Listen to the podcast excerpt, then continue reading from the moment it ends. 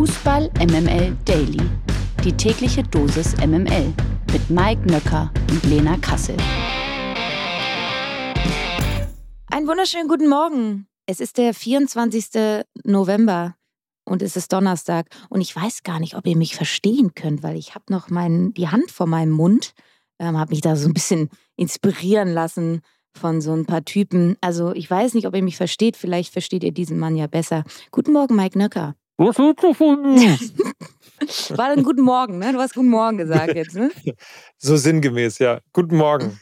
Was war da denn schon wieder gestern los? Mein Lieber, Mann, mein Mann. Lieber, Mai, lieber. mein Mein- Lieber. äh. Also, was ich, was ich ja sehen kann, ihr nicht. Lena Kassel hat im Grunde genommen ein Thomas Gottschalk-Outfit an, Das im Moment gerade, während sie, das, während sie das hier aufnimmt, weil sie quasi direkt aus Studio Schmidt hier in den Podcast reinkommt. Sie sieht blendend aus, aber my liver kommt nicht von ungefähr. Du hast dein Show-Outfit an heute. Ja, ich habe ähm, gesagt, ich sehe so ein bisschen aus, ähm, also zwischen Christbaumkugel und Elton. Nein, nein. Wirklich, Lena. Es wird alles passieren. Aber du wirst niemals aussehen wie Elton. Also nicht mal im Ansatz. Also nichts gegen Elton, aber sorry, nein. Nur weil du ein rotes Sakko Gott anhast. sei Dank. Gott Ja, sei so. Dank. So. So, jetzt äh, kümmern wir aber uns ums äh, Wesentliche. Und das hat jetzt mal ausnahmsweise nichts mit Lenas Outfit zu tun, sondern mit dem hier. Der Blick aufs Nationalteam.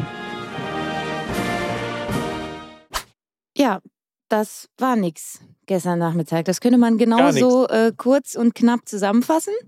Satz mit X. Der Satz mit X, ähm, das DFB-Team verliert den WM-Auftakt gegen Japan mit 1 zu 2 und muss schon jetzt um den Einzug in die K.O.-Runde bangen. Ähm, auch ganz schön clever ne, vom DFB-Team, einfach äh, der FIFA zu sagen, ey, ihr könnt uns gar keine Punkte abziehen, wenn wir gar keine Punkte holen. Also auch das ein smarter Boykott Move. ab Achtelfinale. Ne? Also da die sind richtig gewitzte Kerle. Da werden wir gleich auch noch näher drauf eingehen. Aber schauen wir erstmal auf das Sportliche. Und ähm, ich habe nur leider die Highlights sehen können. Also ich gebe meinen Senf gleich dazu. Du darfst aber beginnen, weil du hast Vorrecht. Du hast 90 Minuten geschaut. Mhm. Warum hat Deutschland dieses Spiel verloren, Mike? Also irgendwo im Laufe des Spiels habe ich ja äh, getwittert, ähm, Deutschland doing Argentinian things. Da bin ich gleich ähm, quasi wüst beschimpft worden, weil Deutschland nicht im Ansatz so gut gewesen ist wie Argentinien. Aber ein bisschen ist der Verlauf natürlich ähnlich gewesen. Man hat Chancen gehabt, man hat 1 zu 0 geführt, man hat äh, den berühmten Sack nicht zugemacht, hätte äh, locker mit den Chancen, die man hatte, 2 oder 3-0 in Führung gehen können und dann wäre das alles natürlich nicht passiert. Das ist sozusagen die einfache Betrachtung auf das Spiel. Die differenzierte Betrachtung ist natürlich zum einen, man hat ja so ein halbes 2014-Experiment gespielt. Äh, nicht mit vier Innenverteidigern, sondern mit dreien. Und ähm, Niklas Süle hat ja, wie soll ich sagen, seine äh, Rolle als Außenverteidiger ein bisschen interpretiert, als sei er Innenverteidiger. Das merkt man meistens daran, dass ähm, die- äh, Kette steht ja so ein bisschen wie so ein Halbmond. Also man hat die beiden Innenverteidiger hinten und die beiden Außenverteidiger ein bisschen weiter vorne. Das wäre so, zum Beispiel super gewesen beim äh, 2 zu 1 der Japaner, denn dann wäre der Pass abseits gewesen. Aber so hat eben Niklas Süle äh, das Abseits eben äh, aufgelöst. Und äh, ja, so merkte man an vielen, vielen Stellen, dass die Zuordnung nicht so richtig klappte, dass die Kommunikation nicht so richtig klappte. Ich fand auch einige Wechsel nicht so richtig schlau. Gündogan hat meiner Meinung nach ein total stabiles, sehr, sehr gutes Spiel gemacht. Dann kam Goretzka, der kommt, glaube ich, jetzt nicht mehr in der Startelf fürs nächste Spiel. Ähm, und so waren so einige Sachen mit dabei, die halt eben nicht so ineinander gegriffen haben und dementsprechend auch Kimmich fand ich nicht unbedingt die beste Leistung ähm, überhaupt gebracht. Und so haben wir am Ende des Tages ähm, Japan den Weg bereitet, mit dem nicht zugemachten Sack dann am Ende, ähnlich eben wie Saudi-Arabien gegen Argentinien, dieses Spiel noch zu drehen und 2 zu 1 zu gewinnen. Und übrigens, es war ein Torwartfehler von Manuel Neuer, finde ich, beim 2-1. Aber das nur am Rande. Gut, ich habe ähm, auch noch zwei, drei Gedanken. Ähm, sieben Spieler vom FC Bayern im Kader, von der momentan vielleicht besten Mannschaft der Welt, aber du spielst eben auch mit der Abwehr vom BVB. So. Oh. Und nee, sorry, also es gibt, nee, ich sag dir jetzt mal was. Diese WM ist wie keine Weltmeisterschaft zuvor ausgelegt auf Form.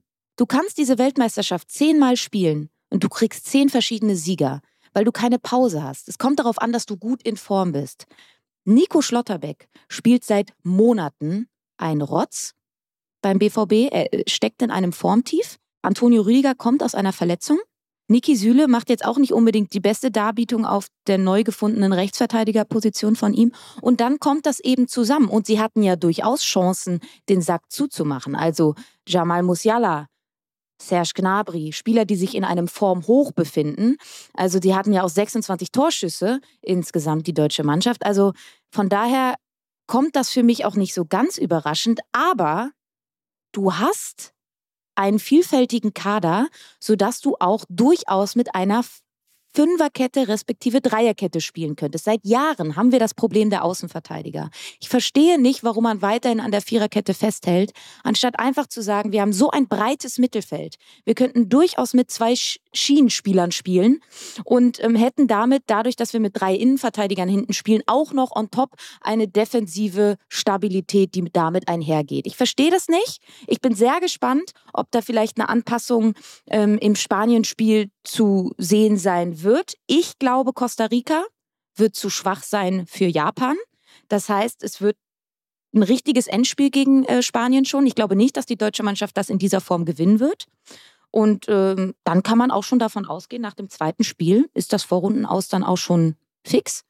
Es tut mir leid, ich bin leider so ernüchternd, aber wenn wir uns mal anschauen, die letzten neun WM- und EM-Spiele Deutschlands, zwei Siege, ein Remis, sechs Niederlagen. Das ist dann eben auch Form.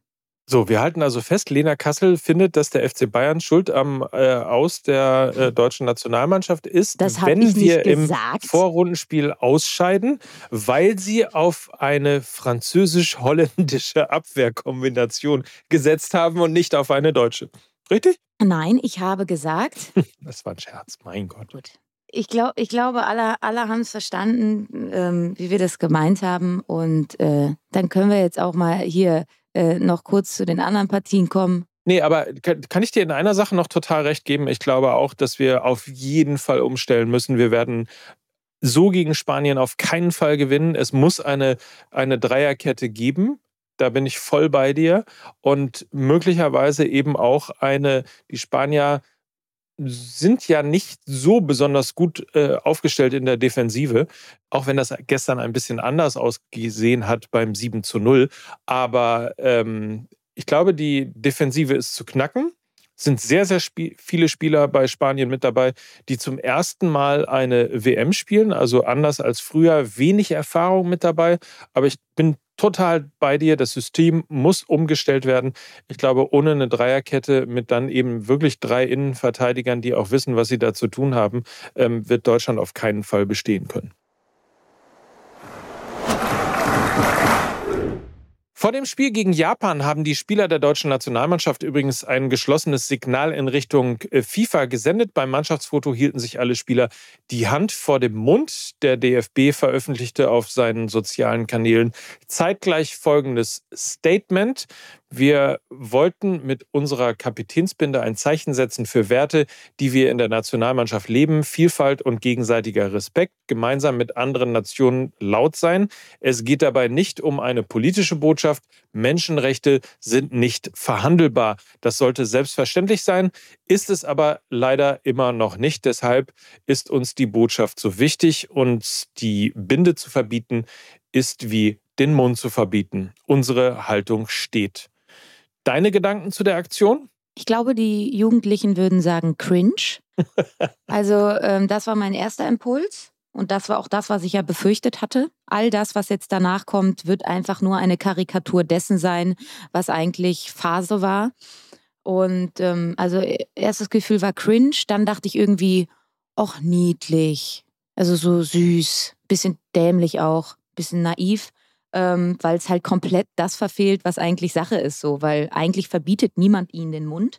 Und mit Katar und Vielfalt hat diese Botschaft eben auch nichts zu tun, sondern es ist eine Demonstration eines Machtkampfes zwischen zwei Verbänden. Ihr verbietet uns was und deshalb machen wir jetzt irgendwie unseren Mund zu. Also ich weiß nicht, wie das in irgendeiner Form irgendeiner diskriminierten Minderheit etwas äh, gebracht haben soll. Ähm, ich lob mir da das Signal von Nancy Faeser, die die Balls hatte, sich mit der One Love Binde einfach neben Gianni Infantino zu setzen. Ich sag mal so, das tut weh. Das kann wehtun, sie hat es trotzdem gemacht. Das war bold, das kaufe ich ihr ab. Und das, was die da für einen Zirkus beim Mannschaftsfoto gemacht haben, lasset, lasset doch dann einfach bleiben. Nicht machen. Peinlich. Die traurige Nachricht. Lucas Hernandez hat sich im Auftaktspiel der französischen Nationalmannschaft erneut einen Kreuzbandriss zugezogen. Für Hernandez ist die WM in Katar natürlich vorzeitig beendet und auch dem FC Bayern wird der Abwehrspieler wohl erneut lange Zeit fehlen. Das heißt, ähm, ich glaube, die Saison ist, würde ich mal sagen, schon beendet für ihn. Bittere Nachricht natürlich für die Bayern, aber vor allem natürlich auch für Hernandez selbst. Darüber wird zu reden sein.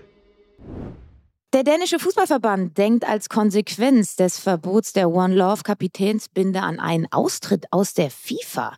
Präsident Jesper Möller sagte bei einer Pressekonferenz, dass es keine Entscheidung sei, die jetzt getroffen wurde. Darüber sei man sich schon lange im klaren Zitat. Ich kann mir vorstellen, dass es Herausforderungen geben könnte, wenn Dänemark allein aussteigt. Aber mal sehen, ob wir nicht einen Dialog führen können. Ich muss über die Frage nachdenken, wie ich das Vertrauen in die FIFA wiederherstellen kann. Wir müssen bewerten, was passiert ist und dann müssen wir eine Strategie entwickeln. So Möller. Hältst du einen Ausstieg aus der FIFA für realistisch? Nein. Wobei, stell dir mal vor, am Ende des Tages versaut die FIFA so viel, dass äh, die Super League wieder auf dem, auf dem Programm steht, weil die Leute sagen, oh komm, UEFA, FIFA, lasst uns raus da, wir machen unser eigenes Ding und von mir aus auch unsere eigenen Nationalmannschaften sollen sie doch machen, was sie wollen. Mal drüber, kurz drüber nachdenken. Klingt jetzt witzig, aber wenn das im Fußball so weitergeht, würde ich das nicht als unrealistisch empfinden. Der Knaller des Tages. Hertha-Investor Lars Windhorst hat offenbar einen Käufer für seine Anteile gefunden. Auf dem Wirtschaftsgipfel des Süddeutschen Zeitungsverlags sagte Windhorst, dass man fündig geworden sei und einen Käufer gefunden habe. Er habe eine Lösung gefunden, die für Hertha sehr erfolgreich sein werde. So zitiert die SZ auf jeden Fall den 46-Jährigen. Um wen es sich dabei handelt und wie viel Geld er für die Anteile erhalten wird. Das ließ Windhorst allerdings offen. Laut ihm soll das aber in Kürze bekannt gegeben werden. Insgesamt sei er positiv überrascht vom Verhandlungsergebnis. Lena, dein härter Herz. Was wäre das Schlimmste, was jetzt passieren könnte? Elon Musk. Ach so, einfach. Ich glaube, so lustig ist der Fußball dann doch nicht. Bitte jinx es nicht. nee, das kann ich nicht. Aber lustig, also ich würde es feiern. Hm, so schön Tesla vorne auf dem Hauptsponsor-Print. Ja. Ja. So, Leute, heute wird auch äh, wieder Fußball gespielt. 11 Uhr, Schweiz gegen Kamerun. Ja. 14 Uhr, Uruguay gegen Südkorea. 17 Uhr, Portugal gegen Ghana. Um 20 Uhr dann das letzte Spiel Brasilien gegen Serbien. Und wir dürfen jetzt schon ankündigen, dass wir morgen einen spannenden Gast haben, mit dem wir über genau diese Partien sprechen werden. Ihr dürft euch also drauf freuen. So, und bevor wir jetzt hier äh, den Kasten dicht machen und nur auf Fußball hinweisen, möchte ich euch, ähm, also ich kann es ja jetzt sehen, dieses fantastische Thomas Gottschalk Gedächtnissacko. Ihr könnt es heute auch sehen. Irgendwo auf ZDF Neo, entweder in der Mediathek oder im richtigen Fernsehen. Lena Kassel bei Studio Schmidt, dem großartigen Tommy Schmidt. Spät auf jeden Fall. Nach 22 Uhr, würde ich mal sagen. So ist es. Oder halt wie immer One Click Ahead, Mediathek. Ich tue es auf jeden Fall, wünsche euch einen feinen Tag und verweise darauf, dass wir wie immer verbleiben für euch als Mike Nöcker Luna Kassel. äh, Lena Kassel. Für Fußball MML. Tschüss. Tschüss. Dieser Podcast wird produziert von Podstars bei OMR.